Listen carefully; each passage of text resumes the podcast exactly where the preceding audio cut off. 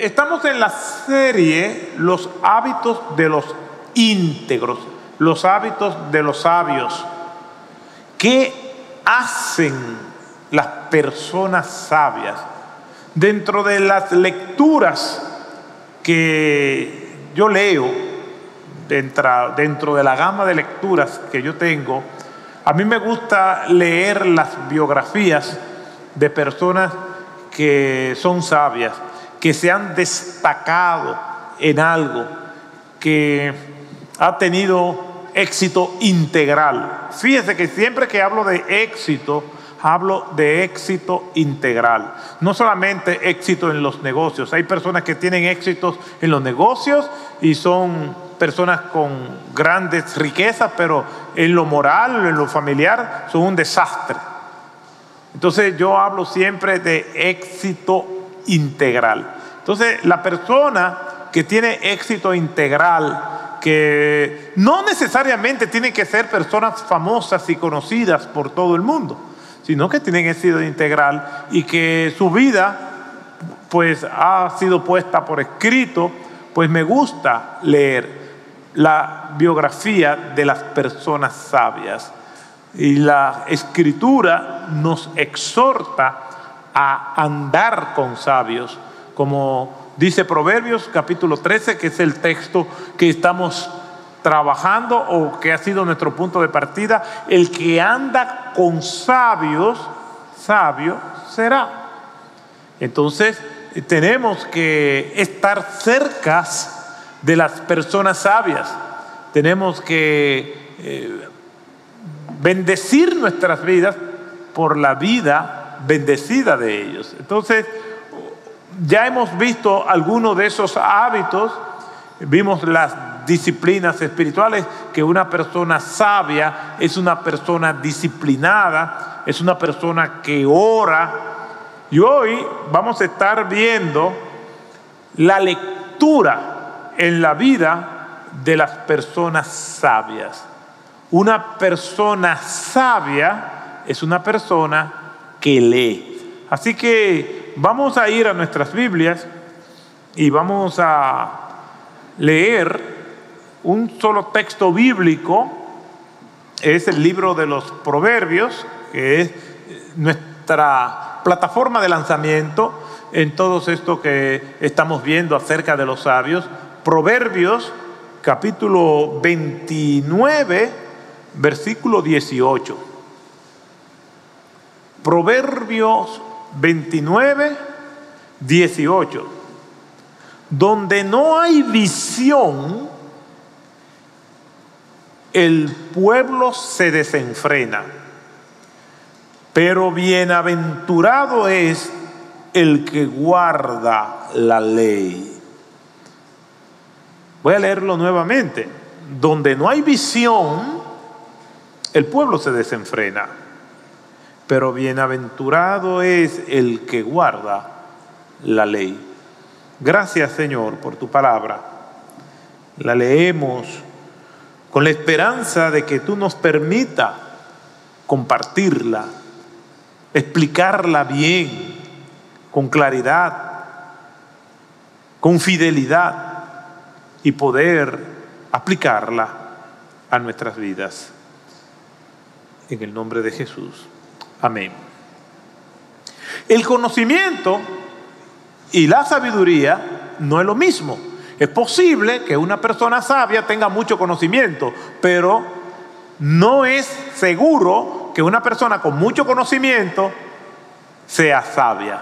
El conocimiento no es más que la acumulación de hechos reales, de información, del manejo de data, pero la sabiduría es la sensatez aplicada a la vida.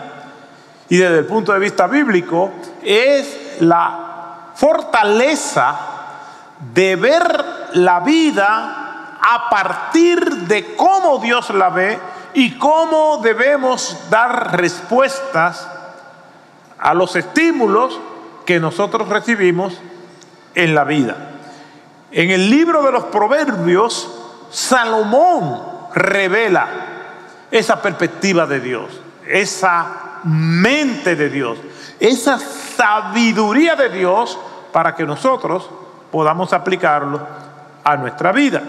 Salomón revela la mente de Dios desde lo más alto y sublime hasta lo más cotidiano, hasta lo más trivial de la vida diaria.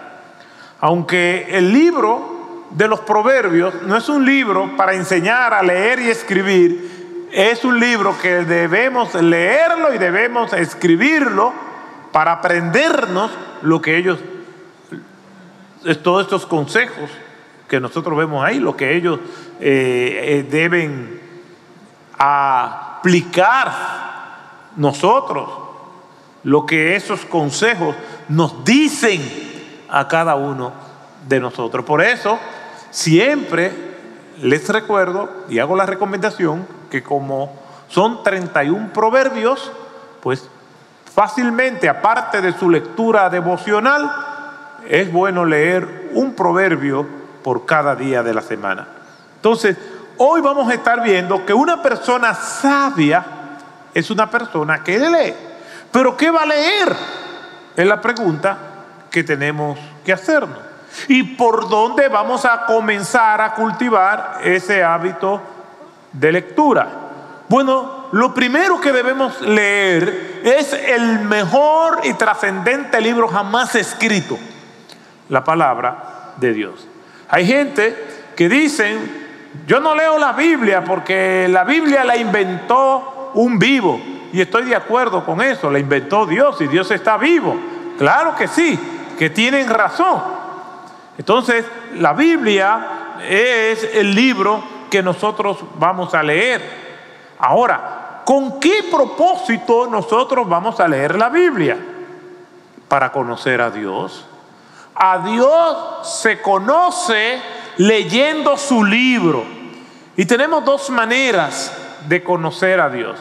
De una manera general, los que los teólogos llaman la revelación general, y se le llama general porque es general en su contenido, y es general porque todo el mundo de alguna manera u otra puede llegar a la conclusión de que Dios existe por medio de lo creado.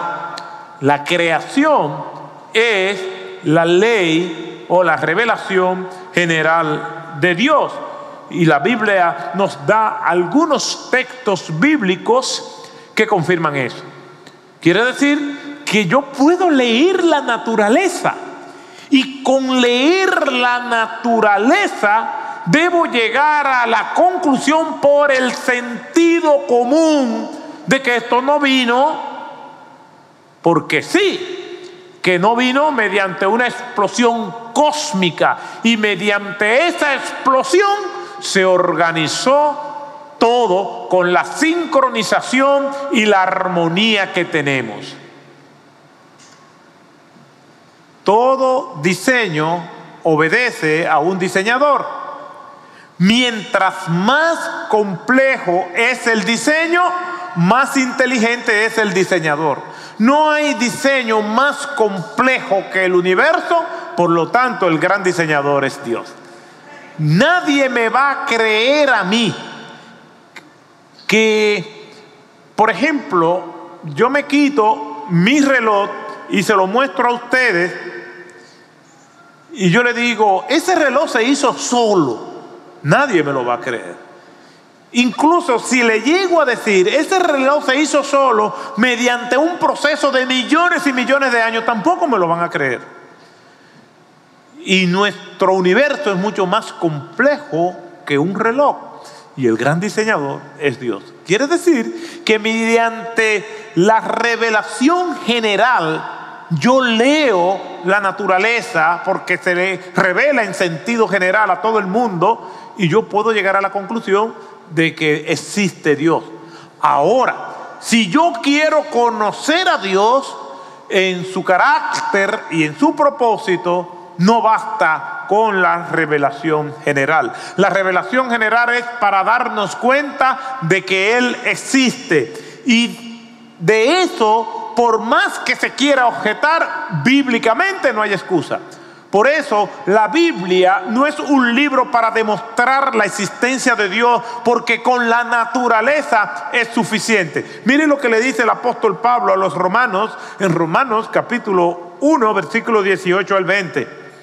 Porque la ira de Dios se revela desde los cielos o desde el cielo contra toda impiedad e injusticia de los hombres, que con injusticia restringen la verdad porque lo que se conoce acerca de Dios es evidente dentro de ellos, pues Dios se le hizo evidente. ¿Y cómo Dios se le hizo evidente? Porque desde la creación del mundo, sus atributos invisibles, su eterno poder y su divinidad se han visto con toda claridad, siendo entendido por medio de lo creado, de manera que no tienen excusa. No hay excusa para impugnar el origen del universo diciendo que es absurdo que pueda haber sido un ser que se llama Dios.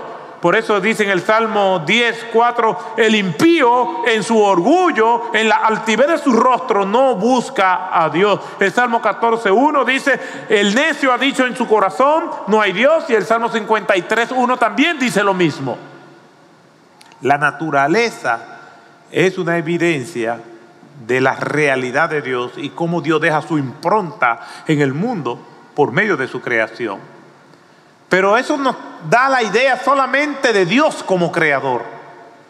Pero si queremos conocer el carácter de Dios, hay que leer. Y el libro que hay que leer es su palabra. Si queremos conocer su propósito, si queremos conocer su voluntad, su carácter, tenemos que ir a la Biblia. Y el que no conoce la Biblia tampoco conoce a Dios. Y es paradójico que hay muchas personas hablando de Dios sin conocer la Biblia, por lo tanto no tienen derecho a la palabra, porque para conocer a Dios tiene que ser por medio de la escritura. No vamos a a, decir que Dios se me apareció y Dios me dijo y porque Dios me dijo yo voy a hacer y esta es su voluntad porque yo tuve una visión, tuve un éxtasis. No, si queremos conocer a Dios tiene que ser a través de su palabra. Como dice un autor, si quieres que Dios te hable, lee la Biblia. Si quieres que te hable de manera audible, entonces léela en voz alta. Si quieres que te hable fuerte, entonces grita la palabra de Dios y Dios te va a hablar fuerte. Porque la palabra de Dios es la que nos habla. Nos habla acerca de Él. Si usted quiere saber algo de mí, pregúnteme a mí, yo lo voy a decir. Nadie le va a hablar mejor de mí, lo bueno y lo malo, que yo mismo. Entonces, ¿por qué tenemos que buscar en otras fuentes acerca de quién es Dios si no es por medio de su palabra? Miren lo que dice Mateo 4:4 cuando Satanás estaba tentando a Cristo. ¿Cómo Cristo le respondió con la palabra de Dios? Mire lo que dice Mateo 4:4. Le responde el Señor a Satanás, no solo de, de pan vivirá el hombre, sino de toda palabra que sale de la boca de Dios. Si nosotros conocemos a Dios, es por lo que la palabra de Él nos dice a nosotros mismos. Podemos conocer su carácter y de su carácter podemos conocer que Él es amor, primera de Juan 4, 8, que Él es luz, primera de Juan 1, 5, que Él es espíritu, Juan 4, 24, que Él es justo, Romanos 3, 26, y podemos pasarnos el día solamente hablando de las características del carácter de Dios. Pero ¿y dónde sabemos eso? ¿Por qué no debemos jugar con el pecado, por ejemplo? ¿Y por qué no debemos jugar a soy cristiano y no lo soy. O, vengo aquí, me pongo la ropa de cristiano y cuando salgo me la quito y hago una doble vida, con una doble moral. ¿Por qué el cristiano no hace eso? Porque conoce el carácter de Dios. Porque sabe que Dios es amor, pero también sabe que Dios es justicia. Porque sabe también que Dios disciplina a sus hijos Y eso lo sabemos, ¿por qué? Porque me lo soñé, no, lo sabemos porque lo leímos en su palabra. Una persona que no lee la Biblia, entonces es una persona que no conoce a Dios. Dios nos habla de su palabra para que nosotros seamos amantes de su palabra. Juan 17, 17 dice, santifícalos en tu verdad. Tu palabra es verdad. Quiere decir que nosotros vamos creciendo espiritualmente a medida que vamos conociendo el carácter de Dios, su voluntad y su propósito para aplicar eso a nuestras vidas. Aquí nosotros nos encontramos en el libro de los Proverbios en dos exhortaciones que hace el autor. Proverbio 28, 7. El que guarda la ley, es decir, tu palabra, lo que era la palabra de Dios, la revelación especial hasta ese momento, lo que habían dicho los profetas, lo que había escrito Moisés. El que guarda la ley es hijo entendido o sabio. Pero el que es compañero de glotones o de personas que viven en exceso, avergüenza a su padre. Y una vez más se nos hace la exhortación de andar con sabios. El que guarda la ley es entendido, es sabio, el que guarda la palabra de Dios, pero para guardar la palabra de Dios hay que leerla. Y aquí se nos da una serie de sentencias de proverbios antitéticos, es decir, que son contrarios, son dos ideas contrarias. Aquí habla del que guarda la ley es sabio o entendido, en contraste con el compañero de personas que viven en excesos, de glotones, trae vergüenza a su familia. Y Proverbio 29, 18 dice, donde no hay visión, el pueblo se desenfrena pero el compañero, pero el bienaventurado es el que guarda la ley. Una vez más, una persona que no guarda la palabra de Dios es una persona que no es sabia, es una persona que no es disciplinada. El compañero de glotones que vive en exceso será también indisciplinado como el que anda en exceso. Y aquí dice que una persona que no tiene visión se desenfrena porque no sabe a dónde va, pero bienaventurados los que guardan la ley, los que saben lo que quieren. Estos son solo algunos de los beneficios de leer y de estudiar la palabra del Señor. Es decir, las instrucciones del Señor, la ley. Por ella nosotros nos vamos a guiar. Lámpara es a mis pies tu palabra y lumbrera mi camino. Nos vamos a dejar guiar por nuestro GPS guiados por la palabra del Señor. Nos vamos a dejar guiar por ella. Ahora, ¿cómo nosotros vamos a leerla? ¿Cómo nosotros vamos a eh, entrar en esta palabra del Señor? ¿Qué es lo que nosotros vamos a leer? ¿Cuál debe ser la forma de nosotros leerla? En Hacia la Meta, yo doy 15 recomendaciones de cómo se debe leer la Biblia.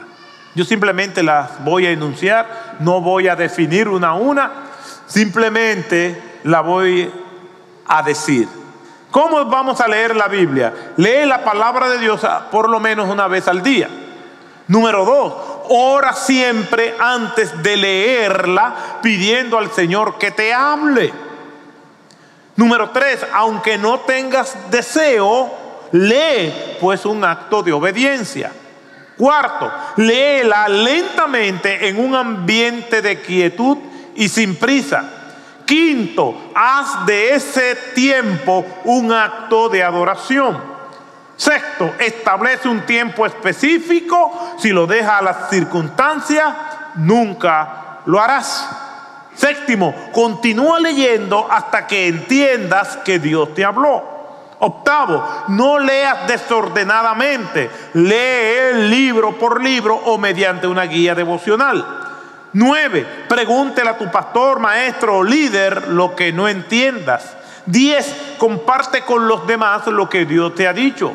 Número 11, entiende que dejar de leer la Biblia es como dejar de comer, porque la palabra de Dios es el alimento del alma. Si no comemos, correremos el riesgo de debilitarnos, enfermarnos y hasta morir. De igual manera, el creyente que no se alimenta con la palabra de Dios corre el riesgo de ser un cristiano débil y enfermizo. Subraya delicadamente en tu Biblia o en tu dispositivo electrónico los versículos que te han ministrado. Debes entender que no leer la palabra de Dios es desobediencia porque el Señor nos ha dejado su palabra para conocerlo y obedecerle. 14. Anota lo que Dios te va diciendo. 15. Pídele a Dios que ponga en ti amor por su palabra. Yo pienso que aunque puede y hay más características de cómo nosotros debemos leer la Biblia, yo creo que esto es un buen punto de partida. A Dios no se siente, a Dios no se le ve en visión, a Dios se le lee. Y la única manera que tenemos para conocer a Dios tal y como Él se ha revelado, es a través de la palabra de Dios, es a través de la lectura. Ay, que me da sueño, lee. Ay, que me lagrimean los ojos, lee, lee para que conozca a Dios, lee para que puedas entenderlo, lee para que puedas complacerlo, lee para que sea bendecido. Si no lees, no tiene ninguna de estas cosas, ninguno de estos beneficios. Una persona sabia es una persona de lectura. Ahora, hay excepciones. Hay personas que por circunstancias no saben leer. Pero la fe viene por el oír. En el tiempo bíblico, comenzando con el Antiguo Testamento, esos libros, principalmente lo de narrativa histórica, circularon de manera oral y de generación en generación, estos libros se preservaron mediante lo que se decía.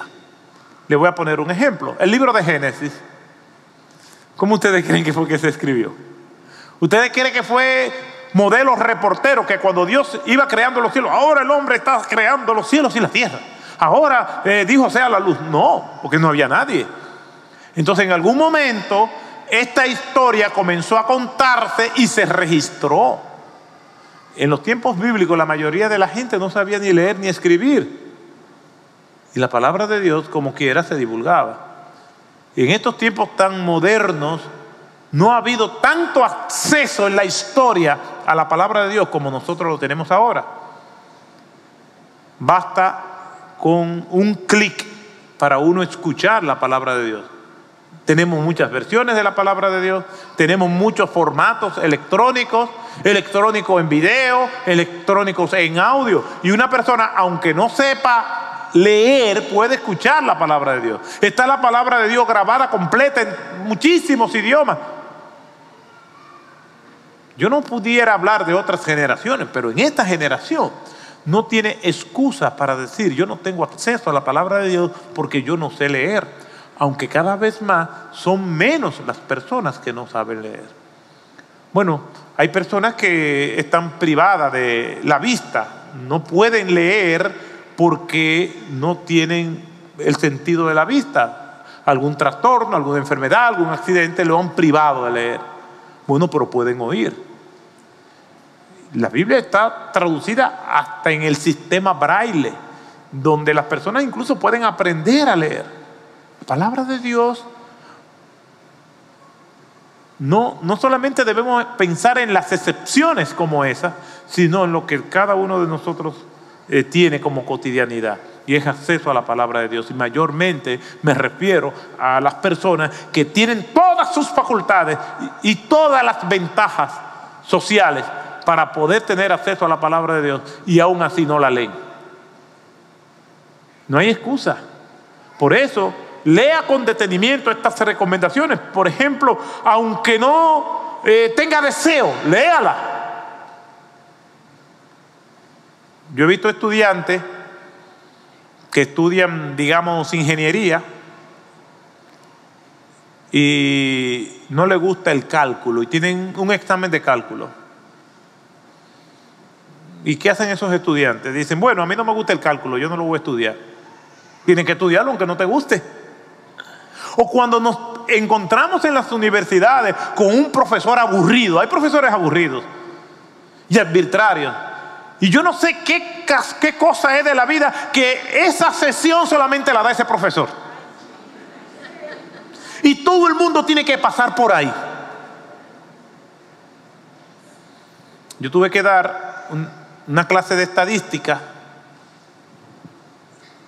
y cuando fui a inscribirla, ya esa sesión estaba llena.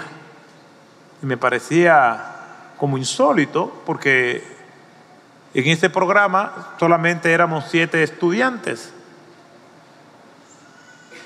Entonces después la clase se dio de manera virtual.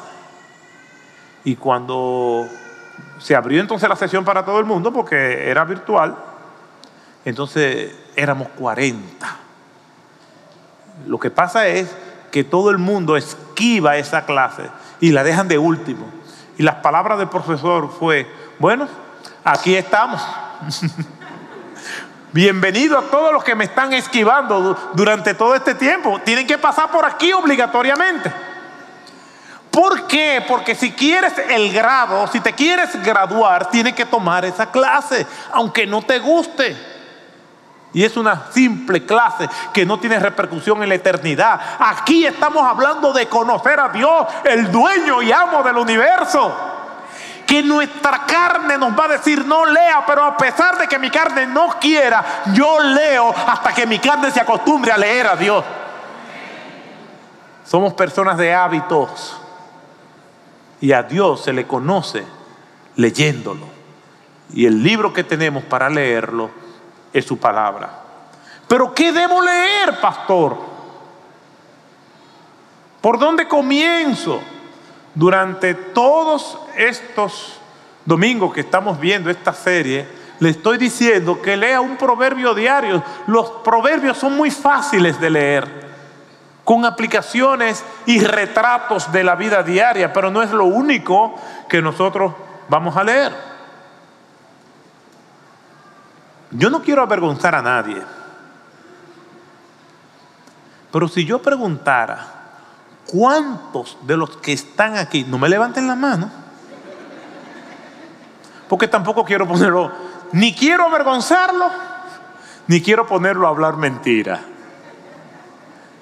Pero usted, usted, usted, está leyendo un proverbio diario. No, no me diga, no me diga. Está leyendo un proverbio diario. Pero usted lo estamos recomendando. Lea un proverbio diario. Y verá cómo su vida va a ser transformada con los consejos útiles para el diario vivir. Pero no es lo único que vamos a leer. Debemos leer otros libros de la Biblia. Todo lo que edifique nuestras almas. No tener el hábito de la lectura no solo fomenta la ignorancia, y mientras más ignorante es una persona, más presa fácil caerá del engaño. La falta de lectura no solamente fomenta la ignorancia, sino que te hunde cada vez más en esa dinámica de estancamiento donde no hay muchas perspectivas de éxito. Miren lo que dice la Biblia en el versículo 8 de Filipenses capítulo 4. En mi caso, yo solamente leo lo que edifica mi alma. Incluso puedo estar haciendo alguna investigación y con cuidado a veces entro en un territorio minado porque tengo que hacer una investigación y tengo que tener conocimiento de causa de lo que voy a estar hablando. A mí no me gusta repetir que fulano, que fulano, que fulano dijo. Yo voy a la fuente original de la información. Y a veces tengo que eh, incurrir en lecturas que no son agradables para mí. Pero tengo que ir. Por lo tanto, yo no solamente leo la Biblia, yo leo todo lo que edifica mi alma, aunque en el proceso me encuentre con lecturas desagradables. Miren lo que dice Filipenses 4:8.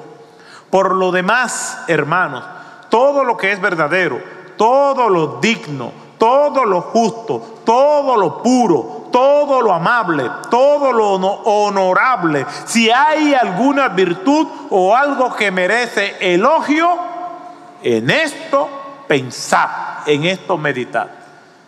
Haz solamente lo que edifique. Lee solamente lo que edifique. Dentro de la lectura que edifica puede ser que haya una lectura de entretenimiento no te hace daño, pues puede tener una lectura de entretenimiento, pero sobre todo lee lo que edifica, invierte tu tiempo en lo que eh, edifica, en lo que te hace crecer, en lo que te construye una mente y un alma más fuerte.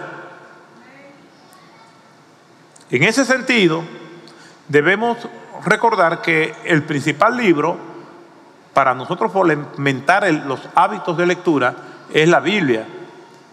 Y si usted es nuevo en la fe, pues comience con el libro de Juan. Es un buen libro para leer. Porque es una narrativa acerca del ministerio de nuestro Señor Jesucristo. Y lo que no entienda, usted lo anota y lo pregunta. Pero tenemos que leer la palabra de Dios. Pero no solamente vamos a leer la Biblia, yo me he encontrado con cristianos que dicen, no, yo solamente leo la Biblia, lo cual es una actitud buena, pero no es completa. No porque la Biblia no sea completa, sino que hay libros que nos ayudan a entender mejor la Biblia, de personas que le ha dado Dios una mente privilegiada y entendimiento y conocimiento para nosotros entender esto. Los eventos de las escrituras se dieron en un contexto muy diferente a nuestro. La Biblia está escrita en hebreo, una porción muy mínima en arameo y en griego. Es una cultura muy diferente a, la nuestra. El tiempo también nos separa, las costumbres son diferentes. Entonces muchas cosas que hay en la Biblia necesitan ser explicadas y entendidas para nosotros poder entender el contexto y poder hacer una aplicación correcta. Una mala interpretación de la Biblia conlleva a una mala aplicación de lo que está ahí. Entonces, yo le puedo poner, por ejemplo, cuando se leyó el libro de la ley de Dios en Nehemías capítulo 8. Si nosotros leemos en Nehemías capítulo 8, vemos que el escriba Esdras se paró a leer el libro de la ley de Dios. Y mire lo que dice la escritura. Nehemías capítulo 8. Y voy a leer algunos textos se reunió todo el pueblo, versículo 1 de Nehemías capítulo 8, como un solo hombre en la plaza que estaba delante de la puerta de las aguas y pidieron al escriba Esdras que trajera el libro de la ley de Moisés que el Señor había dado a Israel. Entonces el sacerdote trajo Esdras trajo la ley delante de la asamblea de hombres y mujeres y todos los que podían entender y leyó en el libro frente a la plaza que estaba delante de la puerta de las aguas, desde el amanecer hasta el mediodía. Mire lo que dice el versículo 4. El escriba Esdra estaba sobre un estrado de madera que habían hecho para esta ocasión, en una tarima. Junto a él, a su derecha, estaban Matatías, Semas, Anías, Urías, Ilcías y Masías y a su izquierda Pedaías, Misael, Malquía, Hasum, Asbadana, Zacarías y Mesulán.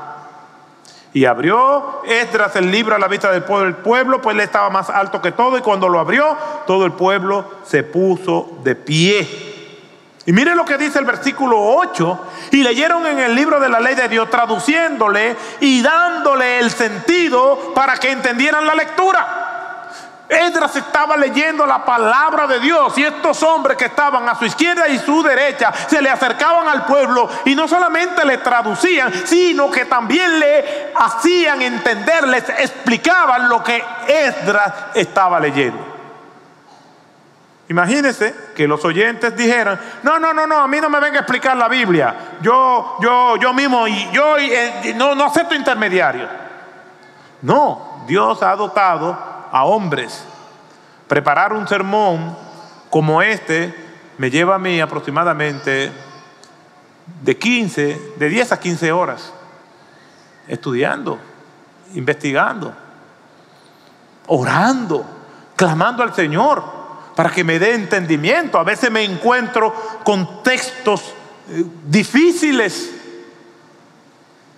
En una ocasión estábamos en una conferencia de pastores, en una sesión de preguntas y respuestas, y alguien preguntó, pero si tenemos el Espíritu Santo, entonces ¿dónde está el Espíritu Santo? ¿Dónde está la dirección del Espíritu Santo si tenemos que estudiar tanto? Porque las personas piensan que el Espíritu Santo solamente está aquí en el púlpito.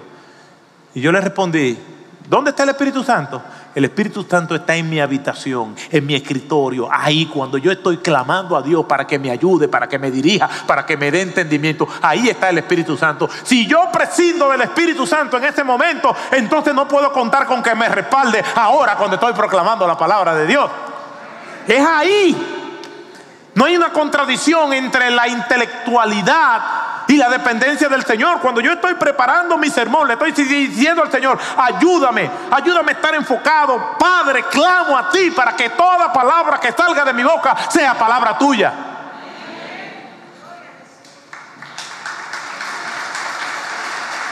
Entonces, como yo sé eso, no solamente leo la Biblia, sino que escribo lo que grandes hombres de Dios también han escrito. En ese sentido, hay autores cristianos que han dejado un legado que nosotros no podemos perdernos, ese activo espiritual e intelectual. San Agustín escribió La ciudad de Dios, una de las grandes obras de la literatura mundial, y escribió confesiones. Y las confesiones las leo con mucha regularidad. Calvino escribió Institución a la religión cristiana. Richard Baxter, el pastor renovado. Charles Spurgeon, discursos a mis estudiantes, pero escribieron más. Simplemente estoy dando algunos títulos. Usted puede decir, es verdad, yo no voy solamente me voy a preocupar, sino que quiero aprender más del Señor. ¿Y cómo usted aprende más del Señor? Leyendo. Es imposible crecer sin leer. John Stott, El Sermón del Monte y otros más, J.I. Packer, Teología Concisa, Francis Schaeffer, Huyendo de la Razón, todos esos autores son cristianos y sus libros también lo son. Pero no solamente leo libros cristianos, yo leo otras obras literarias.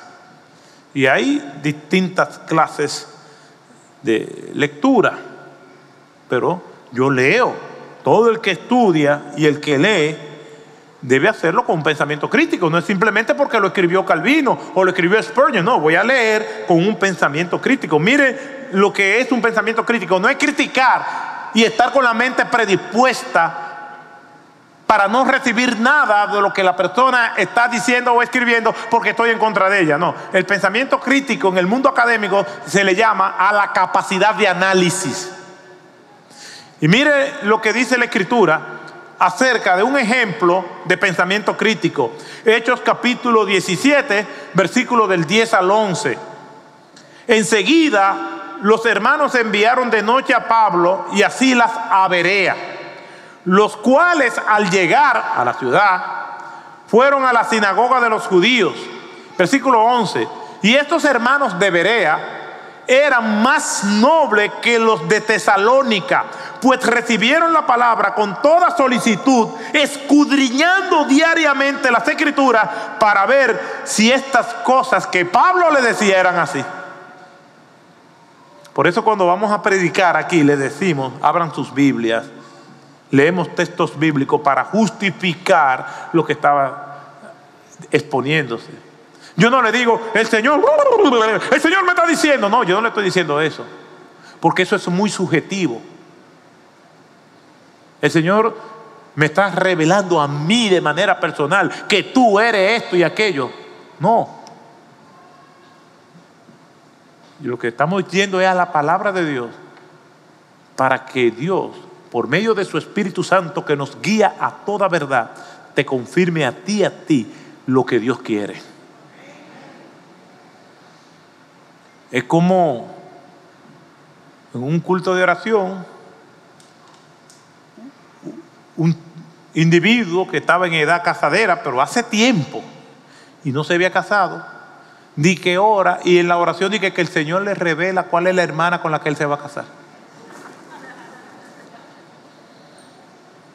Y él va donde la hermana y le dice, hermana, el Señor me ha revelado que usted es la sierva con la que yo me voy a casar. Dice la hermana, bueno, hay un problema porque el Señor no me ha confirmado que es usted. Ya, tan sencillo como eso. Por eso es que no debemos dejar las cosas a la intuición o revelación particular. Existe una revelación general que leemos la naturaleza y sabemos que hay un Dios y tenemos una revelación especial que es la palabra que nos revela el carácter de Dios. Si nos salimos de ahí, vamos a entrar en un terreno especulativo que no hay garantía de que lleguemos a una conclusión satisfactoria. Estos hermanos de Berea consultaban en las escrituras para ver si Pablo decía la verdad. Spurgeon dijo, hermanos, peleen por su tiempo de lectura. Peleen, aunque no tengan tiempo, hagan el tiempo para que puedan leer. Y Spurgeon comenta, segunda de Timoteo 4:13, trae cuando vengas el capote que dejé en Troas, en casa de Carpo, y los libros, mayormente los pergaminos. Pablo le escribe a Timoteo, en el invierno de su vida, ya cuando estaba a punto de ser sacrificado, cuando leemos 1 Timoteo 4, 9 y 13, Pablo pide amigos, Pablo pide libros y, Pago, y Pablo pide compañía. Procura venir pronto a verme, le dice Pablo a Timoteo en el versículo 9. Y en el versículo 13, tráeme el abrigo y tráeme los libros. Pablo quería alimentar su alma, quería sentirse seguro con, el, abrigo en el frío invierno. Y Pablo quería compañía. Spurgeon dice lo siguiente, y lo cito, no sabemos de qué libro se trataba. Y solo podemos especular en cuanto a, que eran esos, a qué eran esos pergaminos. Pablo tenía cuantos libros que había dejado atrás, quizás envuelto en el capote y tenía, y tenía a Timoteo para que se lo trajera. Timoteo debía ser diligente en llevárselo. Hasta los apóstoles deben leer. Algunos de nuestros hermanos quizás entienden que no deban leer o que eso no es necesario. El hombre que profesa tener a Cristo debe tomar su texto sacado de la escritura y aplicarlo a su vida el apóstol Pablo es inspirado y aún así quiere libros. Ha estado predicando al menos durante 30 años y aún así quiere libros. Ha visto al Señor y aún quiere libros. Ha subido al tercer cielo y quiere libros. Ha sido arrebatado para ser el mayor exponente del Evangelio en todo el Nuevo Testamento después de Cristo y quiere libros. Ha escrito la mayor parte del Nuevo Testamento y todavía quiere libros. Es un anciano que apenas puede caminar, leer o sostenerse y todavía quiere libros.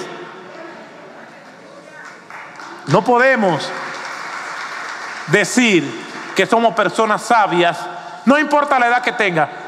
Joven, deja el iPad, deja la tablet, deja el celular y ponte a leer. Pero los adultos también. Y usted lo ve, yo lo he visto en sitios públicos, en una mesa, en un restaurante, cuatro personas y los cuatro están. Viendo lo que dice San Facebook, San Instagram, San Twitter, San TikTok.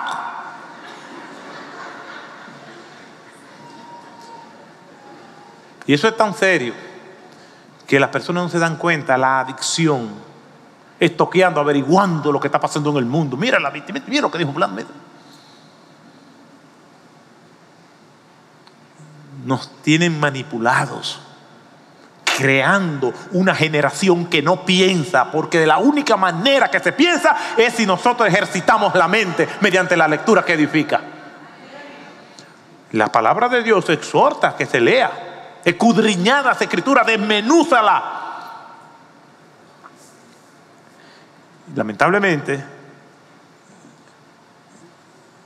el sistema que vivimos mundial estimula todo eso para que la gente no lea, para que no sean instruidas. Una persona que piensa es una persona que lee. ¿Qué tipo de lectura vamos a tener? Hay una clasificación enorme, simplemente la voy a enunciar. Lectura científica sobre temas y tratados relacionados con un área especializada de la ciencia. Lectura receptiva supone la capacidad de realizar la mejor cantidad de ideas lectura rápida, lectura informativa, lectura explorativa, inquisitiva, lecturas indispensables. La Biblia cae en esa categoría. Sin eso no podemos vivir. Lectura indispensable, lecturas prioritarias, que son clásicos de la literatura, de la literatura cristiana, el progreso del peregrino, institución a la religión, institución a la religión cristiana. Ya hemos mencionado la ciudad de Dios, confesiones, lecturas asignadas, lecturas ocasionales, lecturas de consulta. Hay muchas clases de lecturas. Cuando yo oigo con una gente que a mí me aburre, me cansa, es que no tiene el hábito. Y nuestro cerebro es perezoso. Es nuestro principal aliado y nuestro principal adversario. Y si nosotros no creamos el hábito de la lectura, entonces no vamos a poder conocer a Dios, ni vamos a ser personas de éxito integral. Como yo leo muchas biografías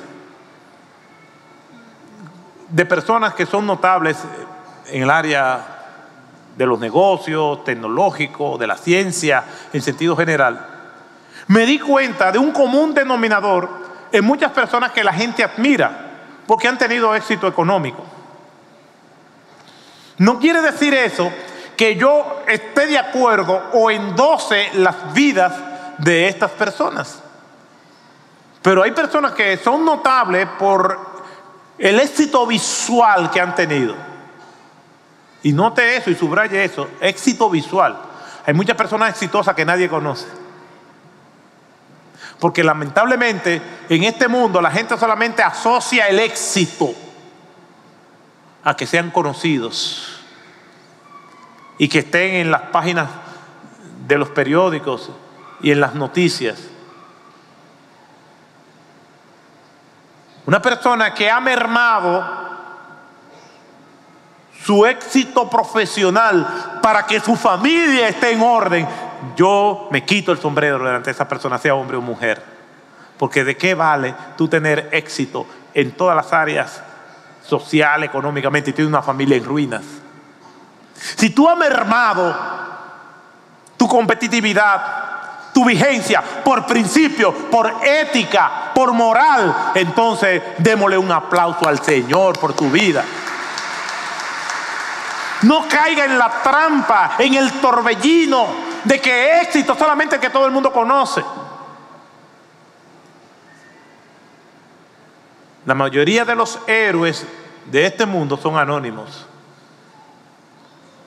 Pero hay personas que son conocidas que yo no endoso su vida, pero algo de común tienen. Por ejemplo, en el campo de los negocios, hay personas que son notables, independientes de su vida, pero sí tienen el común denominador de la lectura.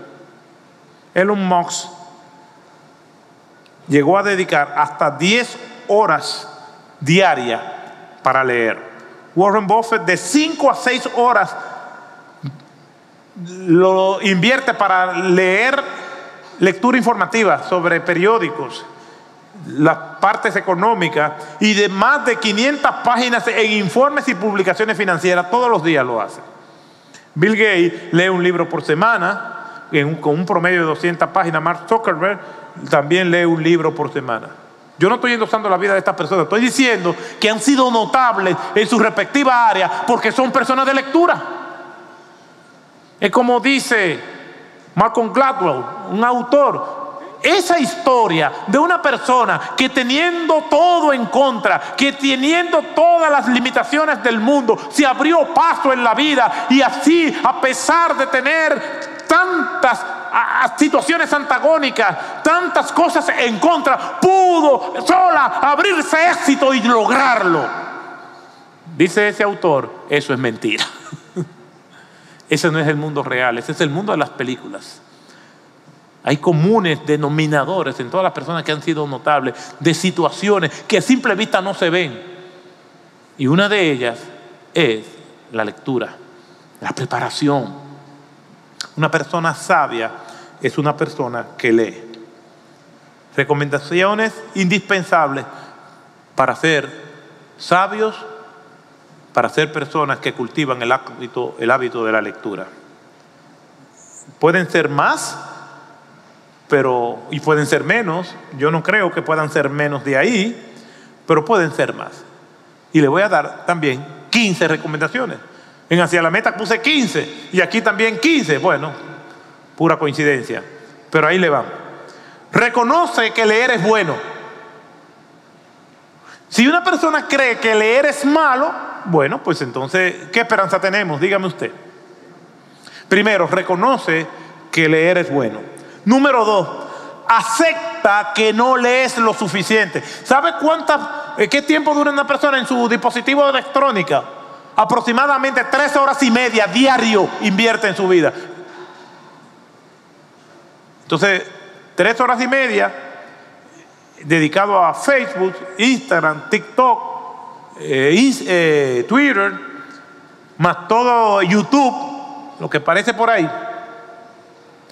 Entonces, acepta que no lee lo suficiente o que no lee lo que edifica, porque puede ser que una persona esté leyendo, pero no esté leyendo lo que edifica.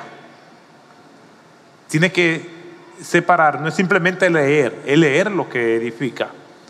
Tres, pídele perdón al Señor por no hacerlo y hace el compromiso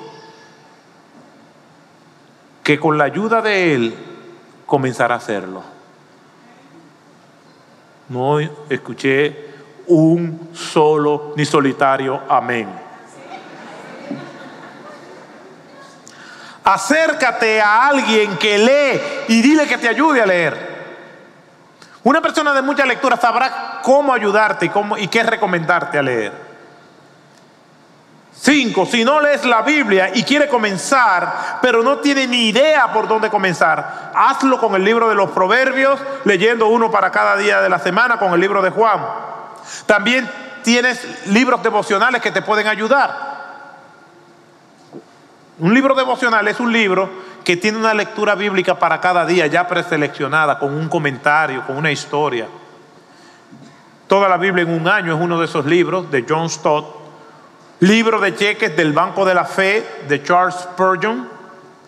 Sabiduría de Dios para navegar por la vida.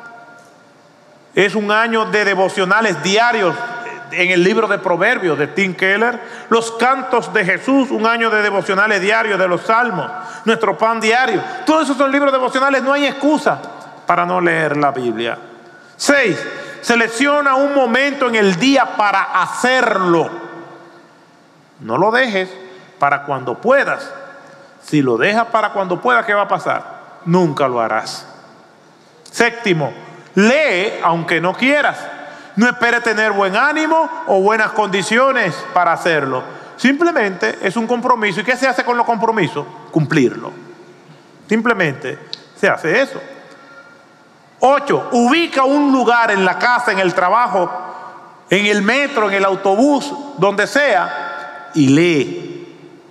10. escribe notas sobre lo que leíste y compártelo, porque si lo que leíste se te olvidó, entonces nada sirve. Lo que leíste tiene que anotarlo, lo que te edificó y repetirlo en tu mente durante el día y al otro día y te vas a sorprender con los resultados. Asociate con personas que leen, que sean sabias. Pregúntale qué están leyendo. El que anda con sabio, sabio será.